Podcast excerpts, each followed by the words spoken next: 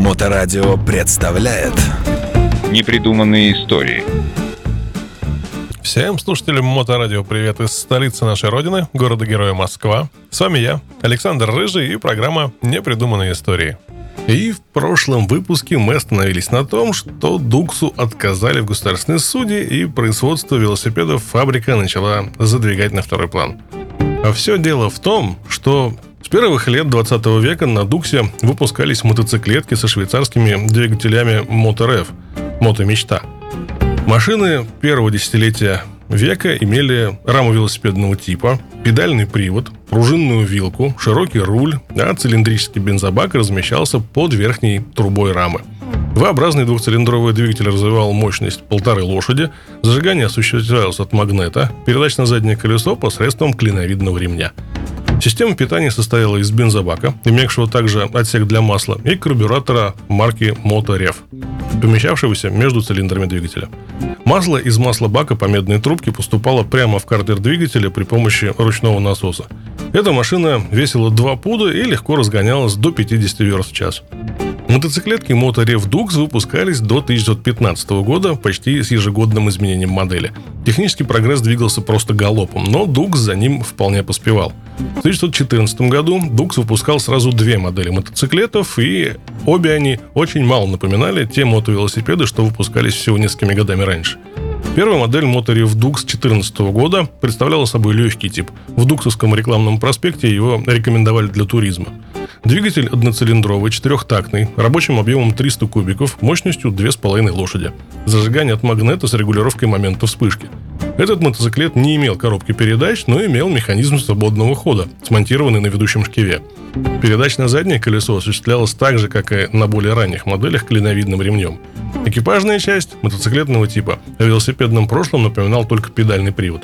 Пружинная вилка параллелограммного типа, широкий руль, он оснащался рычагами регулировки опережения зажигания, дросселя карбюратора, управлением механизмом свободного хода и передним тормозом.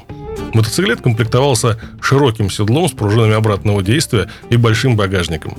Вторая модель 1914 года рекомендовалась для езды с коляской. На ней стоял V-образный двухцилиндровый четырехтактный мотор рабочим объемом 500 кубиков и мощностью 3 лошади. Привод клапанов механический, система зажигания и смазки аналогичны тем, которые были на первой модели.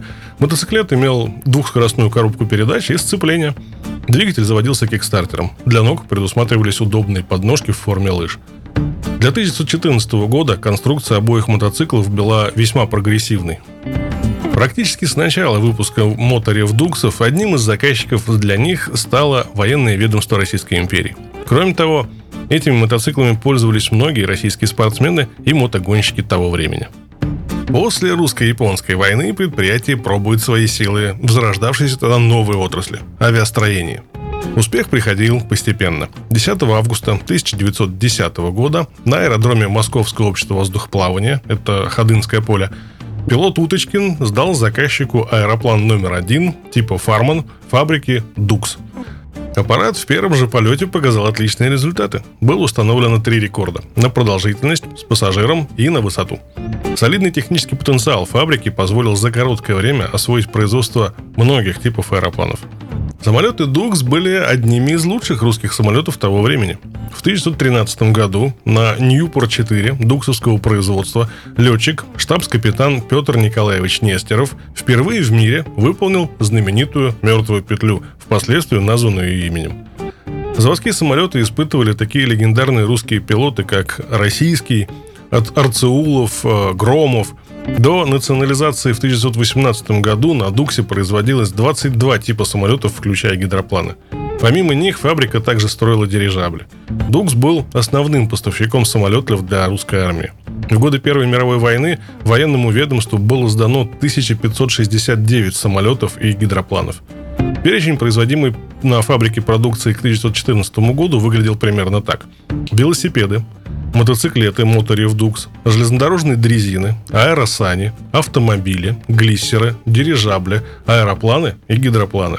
АО «Дукс» владела центральным комплексом зданий на Ямской Слободке, состоявших из двух производственных корпусов и авиастроительным филиалом на окраине Ходынского аэродрома с четырьмя ангарами для самолетов. На фабрике работали 800 рабочих, 71 служащий. До нашего времени дошло очень мало образцов техники, выпущенные Дуксом за 24 года его существования. В Государственном политехническом музее осели 4 велосипеда, изготовленные Дуксом в промежутке с 1905 по 1914 года. Там же находился экземпляр мотоциклетки Моторев Дукс выпуска 1908 года в весьма хорошем состоянии и комплектности.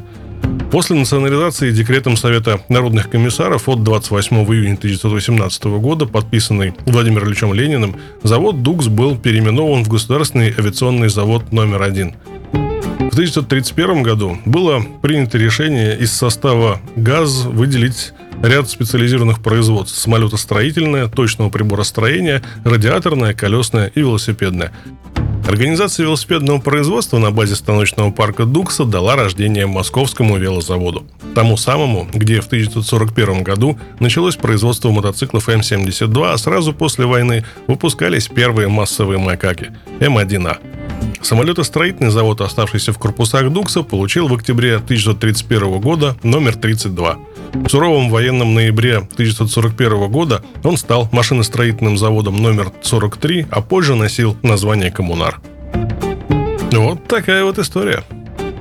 И на данный момент из всех историй брендов, а Дукс вполне себе на лидирующем месте. Судите сами.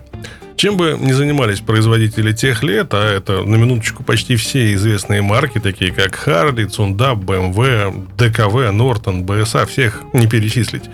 Все они в большинстве своем имели на своих конвейерах один, максимум два вида продукции. А Dux всего за 24 года, начав с велосипедов и гальваники, разве что до кораблей не добрался – да, есть примеры из других стран с кораблями, но никто из них одновременно не занимался производством велосипедов, мотоциклов, автомобилей, аэросаней, паровозов, самолетов, дирижаблей и гидропланов. Есть чем гордиться. Жаль, до наших дней Дукс не дожил. Было бы интересно взглянуть на то, куда завел бы его полет технической мысли. Ну а в следующем выпуске подробно ознакомимся с его конкурентом – он в подкасте уже упоминался, и если вы успели позабыть, это никто иной, как завод Лейтнера. Ну а на сегодня это все. Традиционно напоминаю, что этот и предыдущие выпуски вы можете прослушать в архиве радиостанции в любое удобное для вас время. А с вами были непридуманные истории Александр Рыжий и Мотоклуб Хост. До встречи через неделю. Непридуманные истории. На Моторадио.